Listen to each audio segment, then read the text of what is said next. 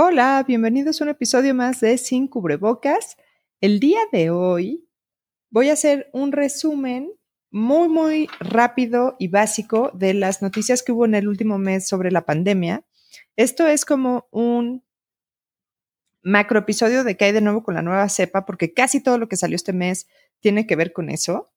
Eh, de entrada, sé que dejé un cliffhanger eh, acerca de la variante Mexa hace ya muchas semanas y no le he dado seguimiento, pero es que estaba yo esperando a ver si algo sucedía con eso. Sin embargo, aparentemente alguna pequeña variante se fue reportada a través del INDRE, que es eh, el instituto eh, que detecta o que hace las eh, secuenciaciones genéticas de los virus, entre muchas otras funciones. Y ellos habían reportado que había eh, habían detectado una variante. Sin embargo, esta variante no resultó ser de preocupación. ¿Qué es en realidad una variante de preocupación?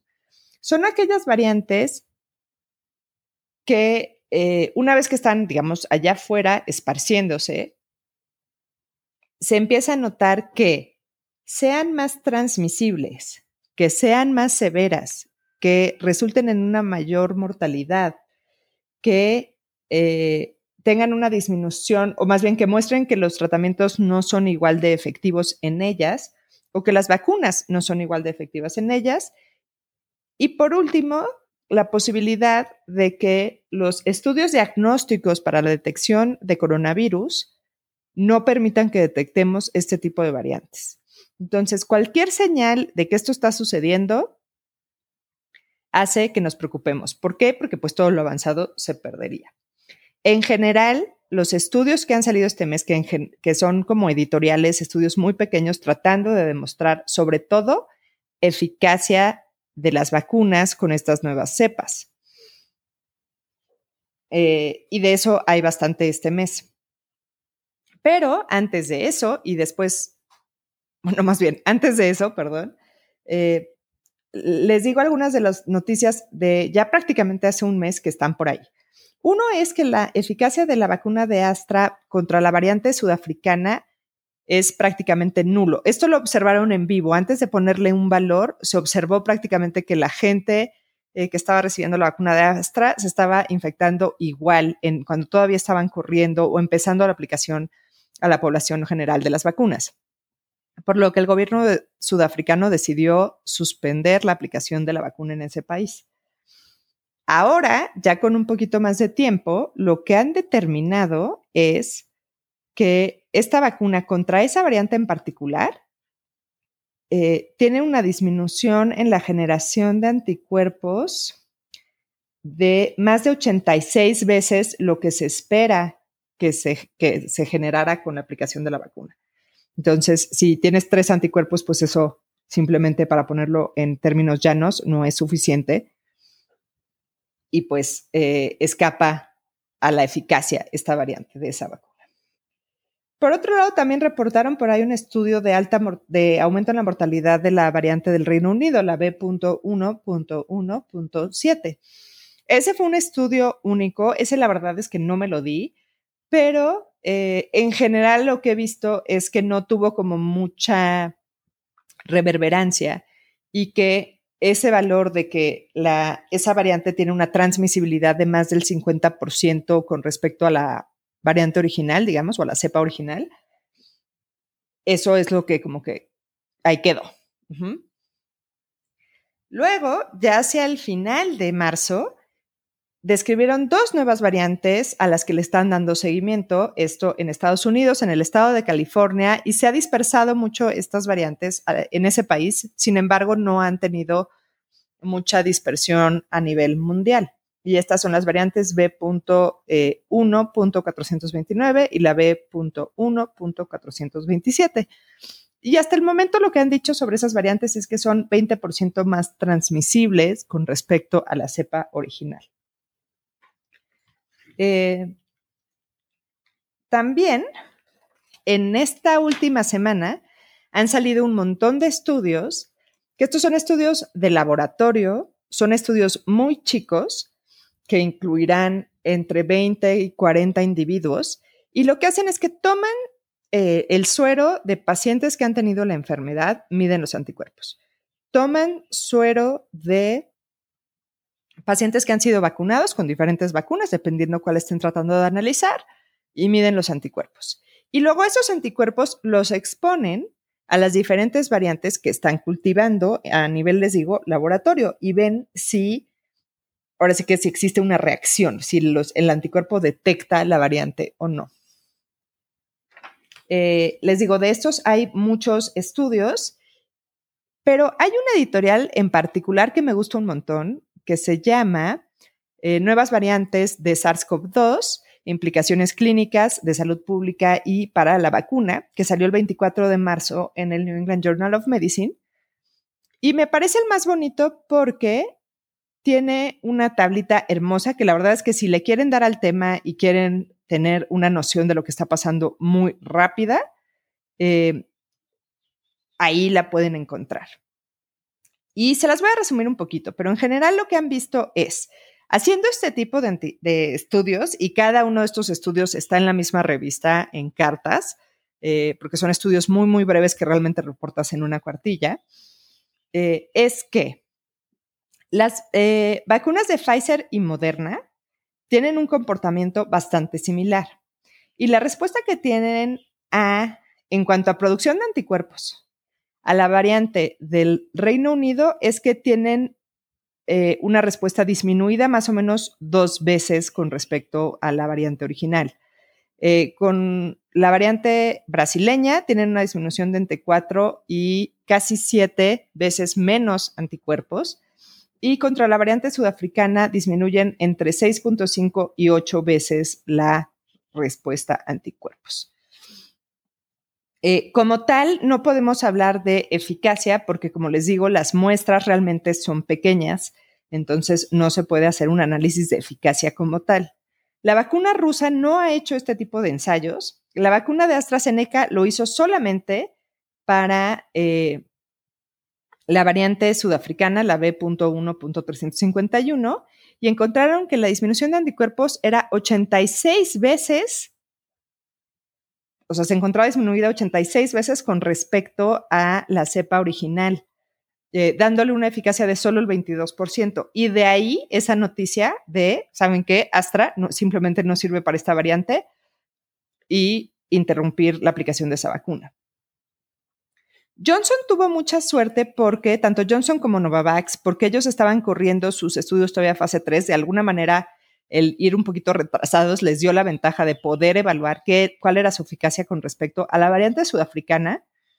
Eh, y Johnson encontró que él estaba entre el 57 al 85% contra esta variante, eficacia. Eh, no midieron los anticuerpos.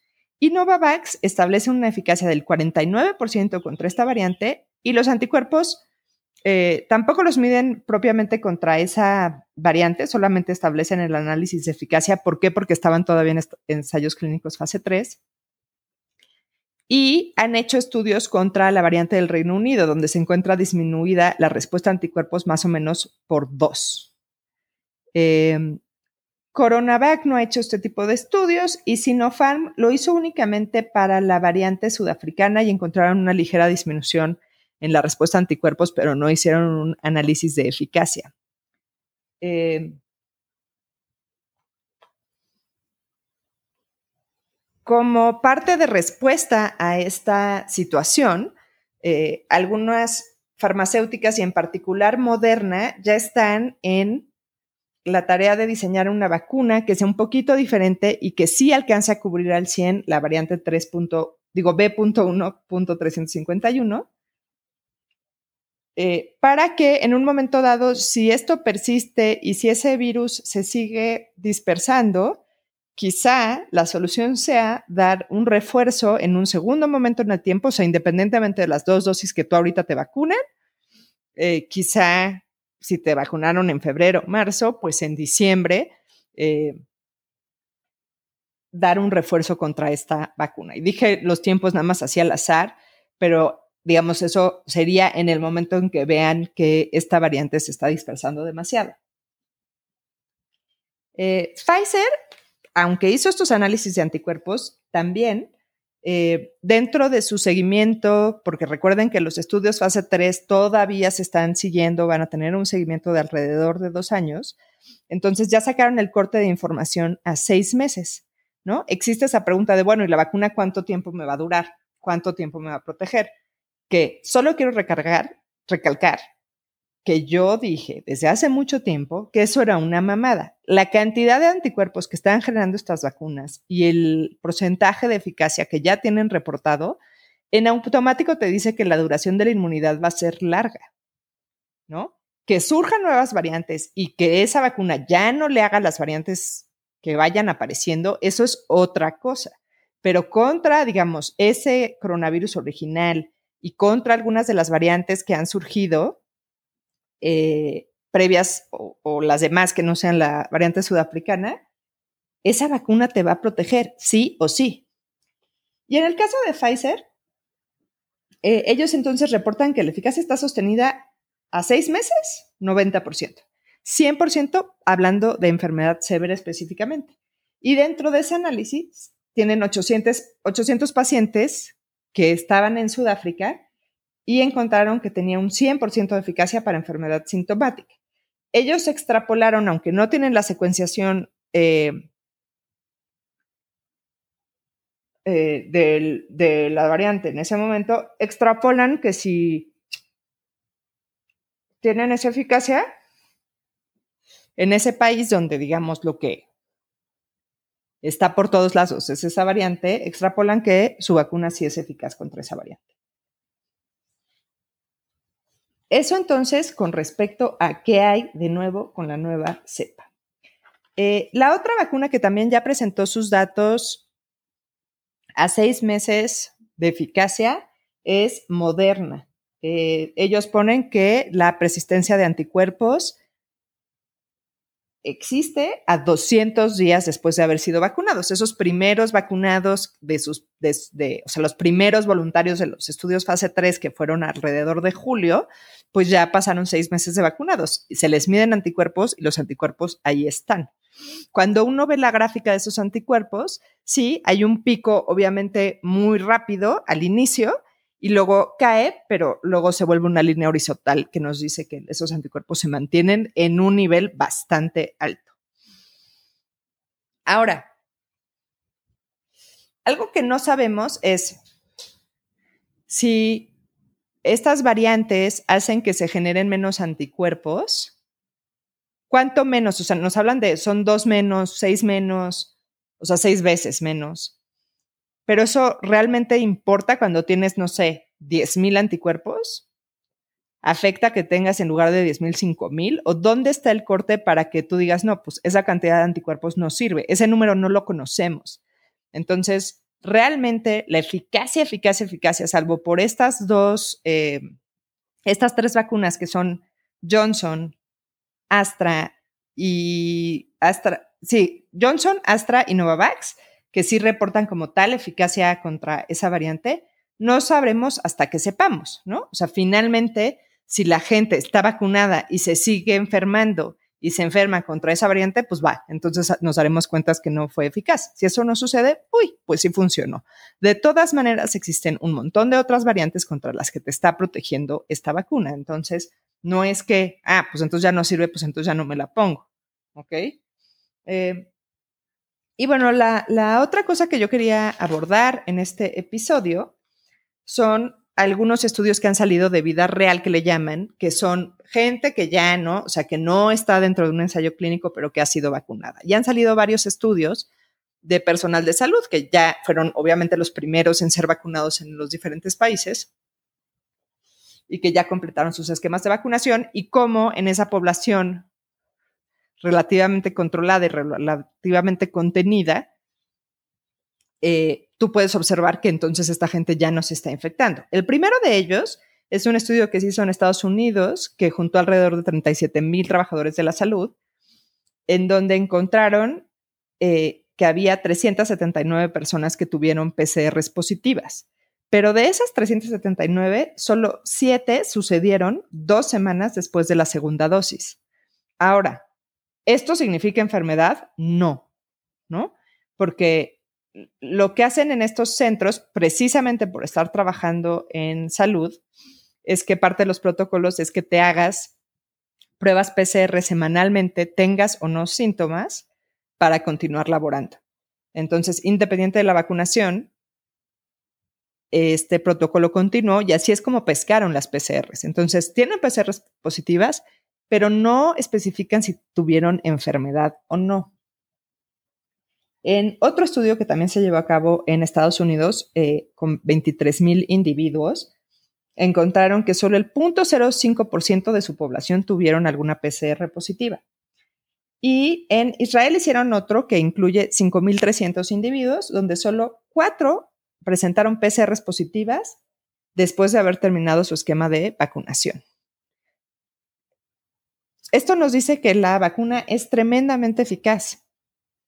Creo que en relación a estos estudios es que surge el rumor, y porque me lo han preguntado varios pacientes, es, si me vacunan, mi PCR se va a volver positiva. La respuesta es no. En estos estudios sucedió porque se estaban checando constantemente y, como muy claramente lo dicen, sucede en el tiempo en el que la respuesta inmune no estaba completamente montada. O sea, todavía no habían generado los anticuerpos. Una vez que el esquema está completado, digamos que ya pasaron tus tres o cuatro semanas, eh, ya te pusiste tu segunda dosis y dos semanas más, o sea, seis semanas después de tu primer vacuna, digamos, eh, la positivización es ínfima, o sea, es ínfima, 7 de 37 mil y 4 de 5 mil 300. Entonces, creo que es una pregunta válida. ¿Puede suceder? Sí. ¿Puede suceder que te vacunen y tengas una PCR positiva? Sí. ¿Es por la vacuna? No. Si sucede, y normalmente en el contexto en el que eso se está dando es que mucha gente que dejó de hacerse cosas que tenía pendientes médicas, cirugías programadas en general, pues todo el año no lo, no lo hicieron porque los sistemas de salud estaban saturados. Ahorita esas cosas están empezando a retomar y parte del protocolo hospitalario para meterte a un procedimiento eh, que es eh, electivo, que le llamamos, o sea, que es algo programado, que no urge, es hacerte una prueba de COVID para mantener las áreas eh, limpias, ¿no? El de quirófano, obviamente estéril. Y entonces ahí es donde puedes presentar de pronto una PCR positiva y estar vacunado, en cuyo caso van a asumir que no te pueden operar en ese momento y probablemente la cirugía se difiera. ¿no? Pero esto sí, definitivamente no significa que la vacuna te dio, eh, te dio la enfermedad, por favor, no vayan a creer eso. Em, y ahora que veo que tengo tantito tiempo más, voy a tocar otra cosa más que me han estado preguntando y es, bueno, ¿qué carajos está pasando en Chile si se supone que Chile está vacunando a toda madre y están en un pico muy cañón? Y ahí les va lo que yo, o como yo estoy interpretando la información y como creo que está sucediendo, que es, al día de hoy, Chile ha vacunado en esquema completo al 24% de su población. En esquema incompleto están más o menos en el 38%, si no mal recuerdo, déjenme lo verifico. Pero sí, 38%. Entonces, bueno, eso no es como que o sea, digamos, es un buen avance, un muy buen avance, pero no es como ya están todos vacunados y se están enfermando. Entonces, uno, hay que tomar eso en cuenta. Y dos, cuando uno ve la curva de este nuevo brote que están teniendo, que en, el caso de Chile esto sería realmente su segunda ola, que empezó más o menos eh, después de Navidad, como en la mayoría de los países, medio como que iba mejorando hacia mediados de febrero y de pronto, ¡pum!, se disparó. Eh, de manera que ahorita están teniendo alrededor entre 8.000 y 9.000 casos al día. Pero si uno ve eh, la curva de muertes, tuvieron un, primer pico que coincide con el primer pico de casos, y luego a la hora de revisar muertes, realmente no hay un pico. O sea, sí en, en, estuvieron mejor, digamos, un poquito mejor, pero a partir de ese segundo pico, las muertes no exceden, están un poco abajo de los 100, en los peores días 150, ya un par de piquitos por ahí que le están pegando a los 200, pero realmente no se ve, o sea, visualmente tú no ves un segundo pico de muertes. Entonces, dos cosas importantes de eso. Uno, la vacunación tiene que ser masiva, verdaderamente masiva. Este famoso 70% del que se habla para generar inmunidad de rebaño, 70% de, de, cobertura en la población, pues es real. O sea, si tú vacunas solo al 20% de la población, no esperes que la pandemia se elimine. O sea, entonces eso es lo que les está pasando. Y número dos, de alguna manera, dado que normalmente, bueno, no normalmente, sino que todos los países están empezando por sus poblaciones más vulnerables, que son el sector salud y los adultos mayores, sí está habiendo una repercusión muy clara en que no se están muriendo. Y al final eso es lo que más nos interesa, que la gente no se muera. Si te da COVID y te da leve y te la pasas muy mal y te duele todo una semana en tu casa, pues, ma, qué mal pedo, pero no te moriste. Y eso sí está muy, muy, muy claro en Chile. En Chile les recuerdo que están aplicando la vacuna de Sinovac, que también se está aplicando en este país, y la de Pfizer, que se está aplicando por todos lados. Entonces, eh, pues esa es, la, esa es la respuesta de por qué están las cosas como están en Chile y es, pues les faltaba todavía un poquito y nada más no han podido contener ese pico navideño. Eso es todo por hoy, chicos. Eh, en las siguientes semanas voy a hablar de la información que hay sobre solo aplicar una sola dosis y en qué contextos y qué empiezan a arrojar algunos estudios. Y también voy a estar abordando todo este escándalo de la vacuna de Astra, que la verdad no me había querido meter porque todavía no había información un poquito más clara. Ya esta semana salieron algunos artículos. Entonces, esperen esos episodios próximamente. También está por liberarse el estudio fase 3 de la vacuna de Sinovac, que ya se está aplicando en el país. Así que todos queremos saber qué pasó con eso. Spoiler alert, aparentemente son buenas noticias pero lo vamos a analizar con calma en las siguientes semanas. Los veo del otro lado del fin del mundo.